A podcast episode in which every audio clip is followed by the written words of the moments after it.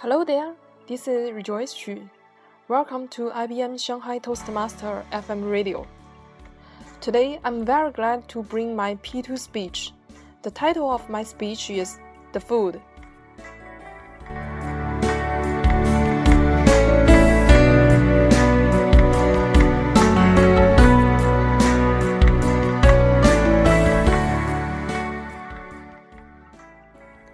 Have you seen the documentary TV series A Bite of China, which is produced by CCTV? Yeah, lots of you must have seen it, and your mouths are watering before the television. It is a big hot on the internet and the TV recently, which demonstrated to us the diversity of our country's food. From north to south, from west to east, it is not hard to imagine that the different places in China have different food and different food culture. Do you know what is eight cuisines in China? Let me list them one by one.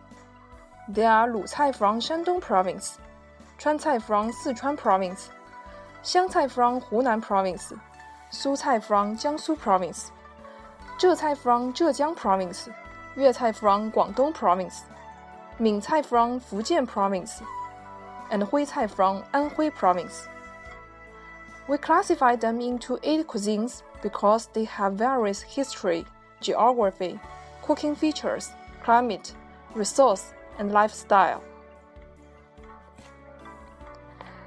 Generally speaking, the staple food in North China and South China are different People in North China eat noodles. People in South China eat rice.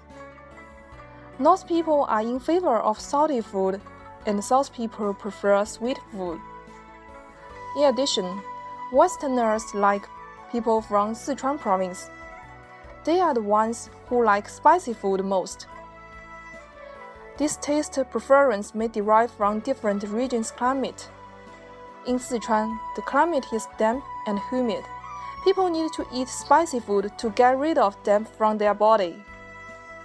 We always see red chilies used in several Sichuan dishes, for example, like boiled fish and chili fish head.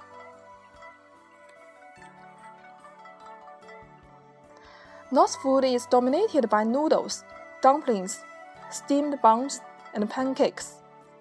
On Spring Festival's Eve, people in North always package jiaozi together and eat on the same table, which represent the whole family's union.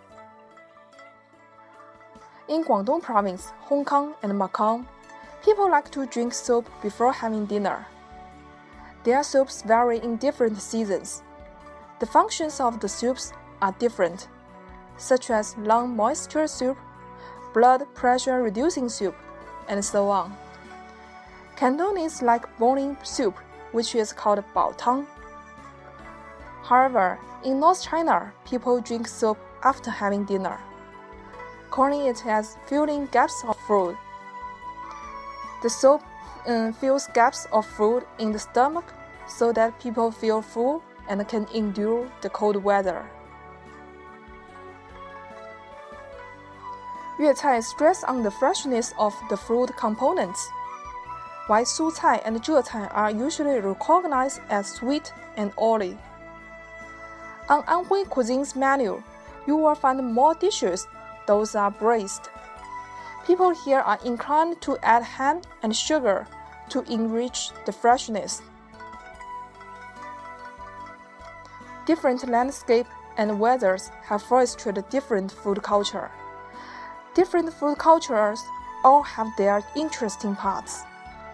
People sitting beside a same table could talk a lot and share happiness with each other from generation to generation. Thank you all.